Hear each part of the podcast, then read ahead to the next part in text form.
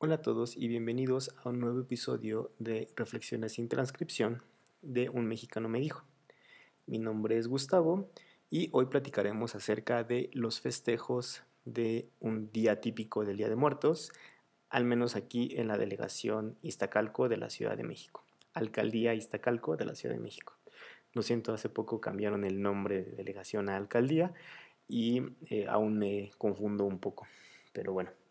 Antes de comenzar con el episodio, me gustaría recordarte que nos puedes encontrar en las redes sociales, en Twitter, Facebook e Instagram, como un mexicano 42, una sola palabra, y 42 con número.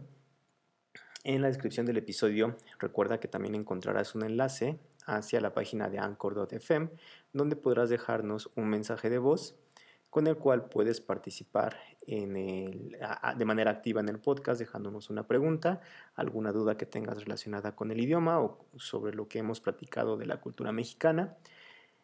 Em, y yo trataré de responder a esa pregunta que tú tengas en el episodio. Eh, finalmente me gustaría pedir tu ayuda para que nos regales una calificación en la ah, plataforma en la que sea que nos escuches, Spotify, Anchor, eh, Google Podcast, Apple Podcast. Eh, esto nos ayudará a llegar a más personas y a ayudarles a mejorar su español, así como el conocimiento de la cultura mexicana. Y bueno, habiendo terminado las, em, los anuncios parroquiales de esta semana, eh, comencemos platicando acerca de esta tradición tan, tan mexicana como ya lo hemos platicado en, en, el episodio anterior. Eh, platicábamos que a lo largo y ancho de la, República Mexicana se celebra el Día de Muertos. Sin embargo, cada una de las regiones tiene sus propias particularidades. Eh, somos 32 eh, estados que formamos parte de la República y yo vivo particularmente en la Ciudad de México, que es el estado capital del país. Esta eh, está dividida en 16 alcaldías, antes delegaciones, y yo vivo en la alcaldía de Iztacalco. Entonces, cada una de estas alcaldías y cada uno de estos estados tiene una manera muy peculiar de celebrar el Día de Muertos. Platiquemos un poco acerca de dos en particular que a mí en lo personal me gustan mucho. Se tratan de las alcaldías de Tláhuac y Xochimilco. Ellos cada año durante estas fechas hacen una representación del origen de la leyenda de la Llorona. Ya platicaremos más a fondo acerca de esta entidad que nació durante la época colonial, pero básicamente lo que ellos cuentan es, eh, es, un lago, estas dos comunidades, estos dos, estas dos alcaldías tienen un lago y hacen la representación de la Llorona eh, dentro del lago. Es una especie de teatro al cielo abierto entonces es una experiencia bastante, bastante interesante que deberías vivir alguna vez en la vida. Otra alcaldía que también es muy importante en estas fechas es, o más bien, otro pequeño poblado, porque es parte de la misma delegación de Tláhuac, alcaldía de Tláhuac, es la, el pueblo de Miski. Es yo creo que uno de los, de los, lugares más famosos para celebrar esta fecha, al menos aquí en la Ciudad de México. Hay muchísima gente, de verdad es increíble la cantidad de gente que va a observar esa tradición. Y lo más curioso es que eh, dentro de la misma iglesia de Miski hay una cultura, hay una mezcla de las culturas mexicanas, originarias mexicanas y españolas. Verán, eh, Miski es justamente eh, viene derivado de Mictlán, como platicábamos la, sesión pasada.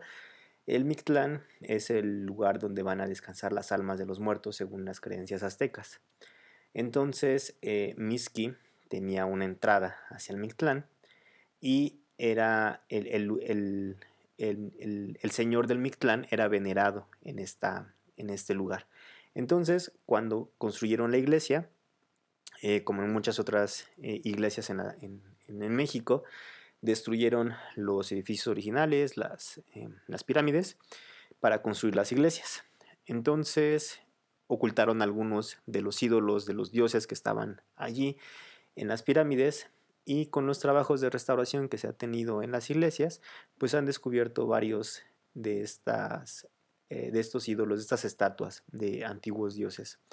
De manera que el señor del Mictlán se encontró una, una estatua del señor del Mictlán y esta estatua actualmente está en exhibición, digámoslo entre comillas, en exhibición, en el atrio de la iglesia de Miski. Entonces es bastante curioso cómo podemos encontrar esta mezcla de dos religiones tan importantes. También en la alcaldía de Coyoacán eh, es muy típico que los niños vayan a, pedir calaverita. Eh, seguramente todos están familiarizados con, el, con la idea del trick or treat del, Halloween, que también celebramos en México el 31 de, de, noviembre, de octubre. Perdón. Y el primero de noviembre, pues la tradición mexicana es ir a pedir calaverita, que básicamente es lo mismo que eh, Trick or Treat, sin, el, eh, sin, el, em, sin los juegos, sin, sin, la amenaza de que si no les das dinero, van a hacer algo malo. Al contrario, la tradición era o es que los niños canten alguna pequeña canción para pedir eh, la calaverita, ¿no? Y entonces pues ya eh, los que tengan la posibilidad les dan un dulce, una fruta o incluso dinero a los niños que están disfrazados. Esa es una, eh, una condición para que te den dinero, es que vayas disfrazado.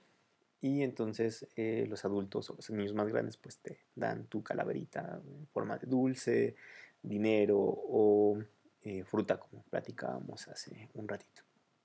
Entonces, Coyoacán es muy famoso justamente porque en la plaza principal, la plaza más céntrica de la alcaldía, eh, hay muchos niños que están ahí pidiendo su calaverita y pues en la noche principalmente también hay algunas eh, pequeñas ofrendas que se ponen ahí en, el, en, la, en la, plaza de, de, Coyoacán. Entonces también es, es, una tradición bonita, también hay muchísima gente, pero pues también vale la pena. Generalmente en esas fechas también se hace eh, la feria del tamal o la feria del, del atole, que, bueno, básicamente es una exposición en la que hay tamales y atoles de muchos sabores y colores distintos, literalmente.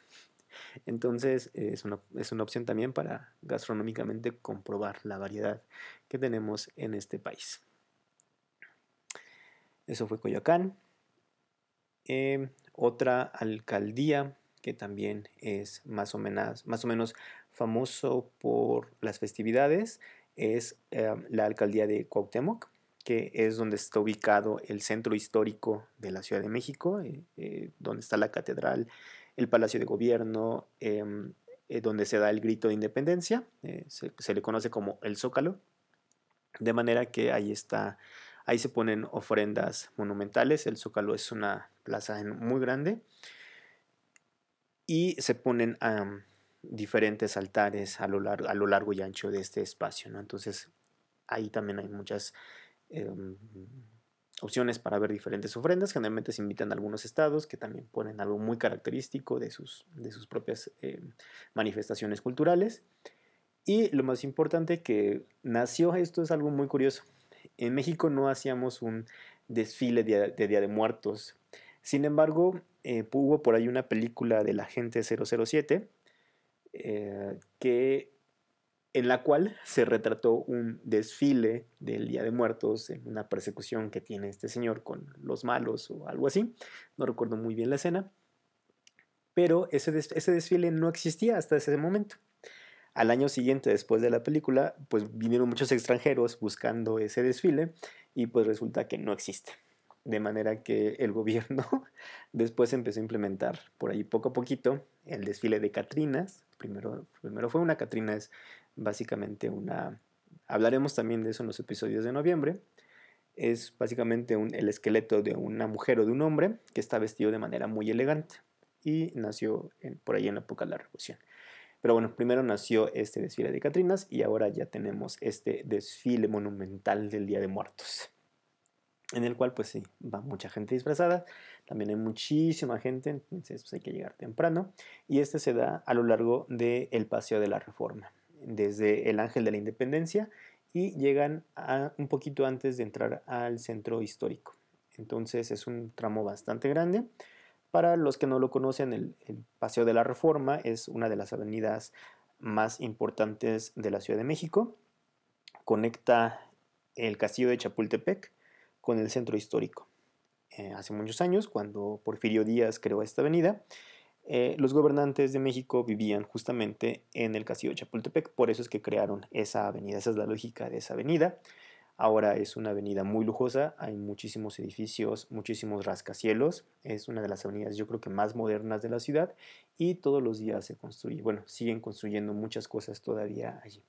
Los grandes hoteles de la, de la ciudad se encuentran allí y entonces, pues bueno, es un paseo también bastante agradable. También en esta misma alcaldía, eh, unos días previos, hay lo que se llama el desfile de los alebrijes. Un alebrije es un animal que es la combinación de otros animales. Obviamente es un animal mítico que también sale en la película de Coco. Si no la han visto, véanla y allí van a salir los alebrijes. Eh, son animalitos o eh, en la película los retratan como una especie de protectores para los, para los mexicanos. Esa idea es nueva, yo la vi apenas en la película.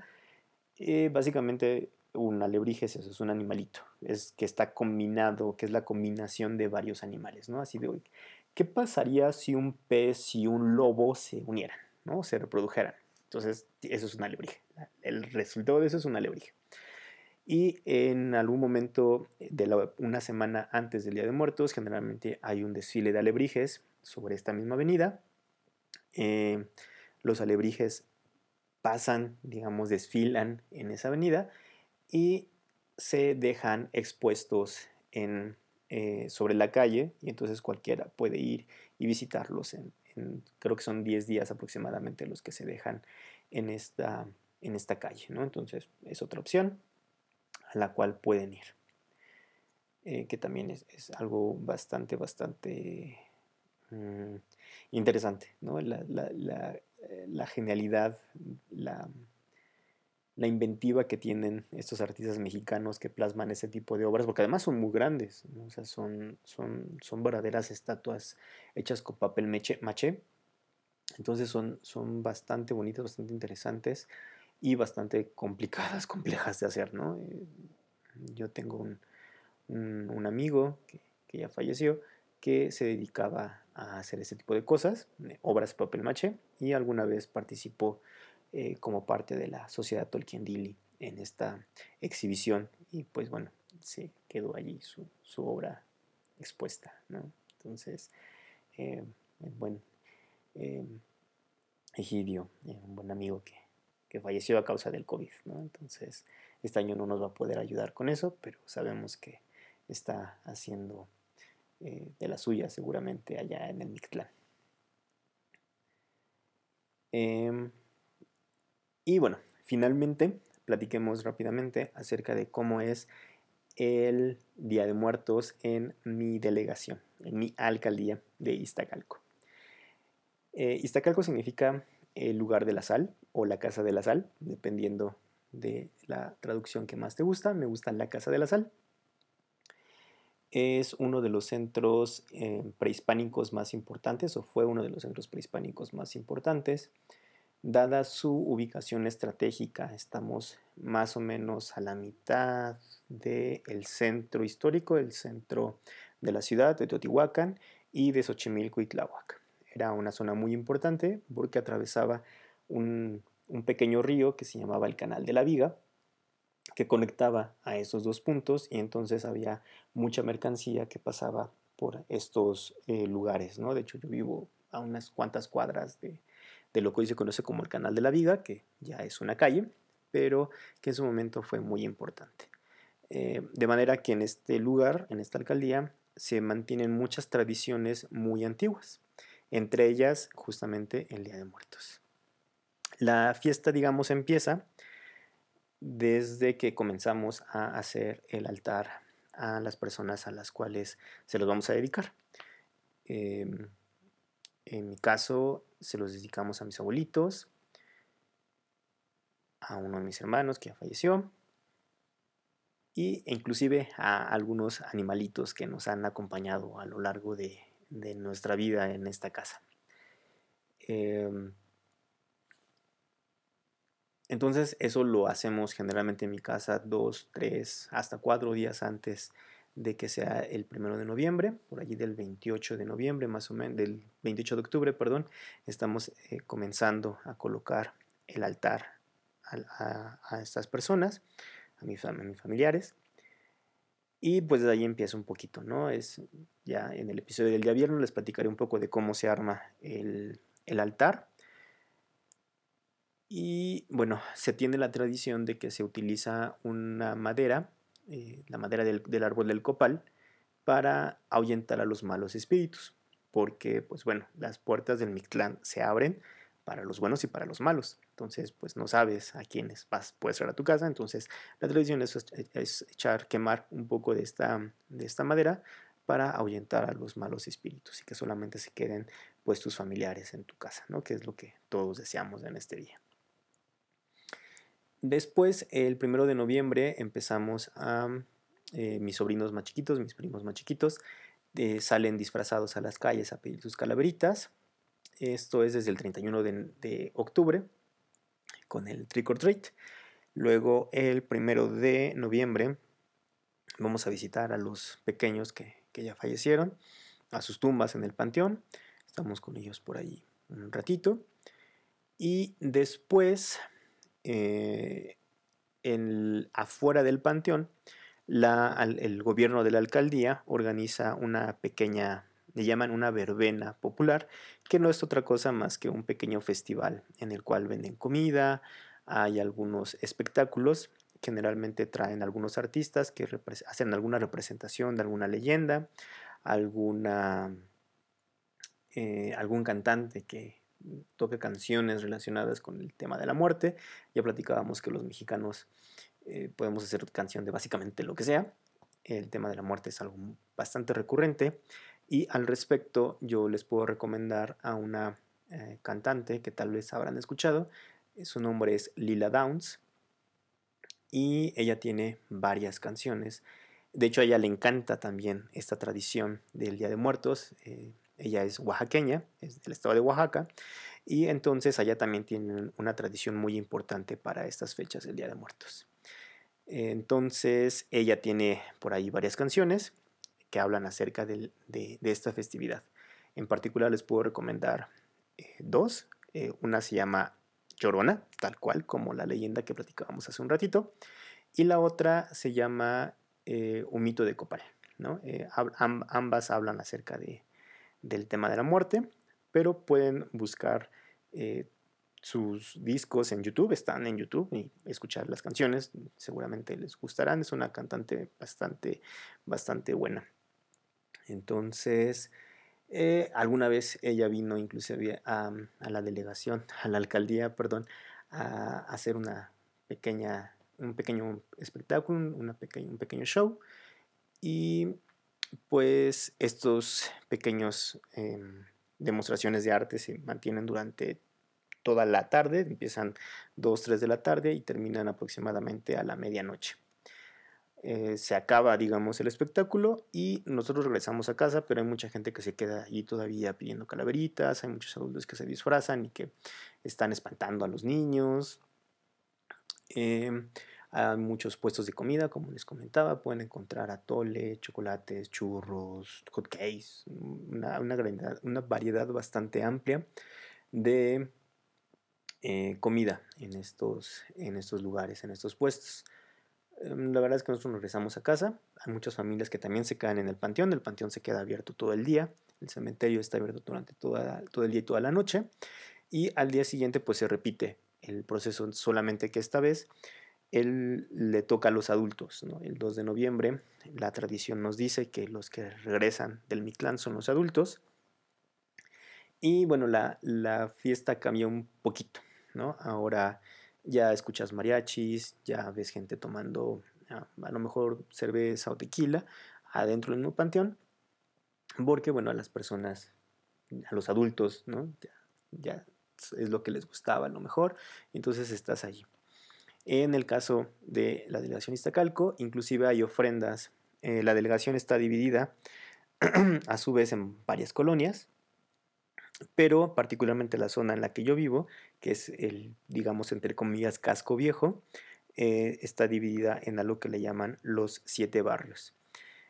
Eh, los siete barrios son, digamos que las pequeñas comunidades en las cuales se hacen celebraciones litúrgicas, o sea, eclesiásticas, o sea, de la iglesia, que son muy importantes sus tradiciones, ¿no? Son tradiciones milenarias, que les comentaba, tienen ya muchos años, y eh, en estos siete barrios en particular es donde se celebran con mayor ahínco, con mayor énfasis.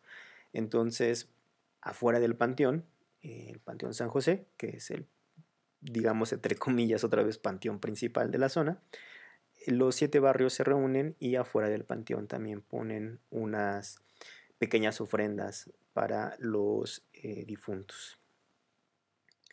Este año, lamentablemente, pues todas las celebraciones eh, por el COVID, ya lo anunció el gobierno de la Ciudad de México, em, van a ser canceladas. Este año no va a haber desfile, no va a haber panteones, no va a haber nada, debido a esta pandemia en la que aún estamos viviendo y debido también pues al gran rebote que estamos observando en la mayoría de los países eh, pues ahorita son los europeos, pero seguramente a Latinoamérica no tardan mucho en llegar también este repunte, sobre todo porque pues ya se vienen las épocas de fríos y, pues es justamente donde las infecciones y las enfermedades respiratorias pues son bastante más comunes que en otra época del año. Así es que sin nada más que agregar, te pido que te cuides mucho.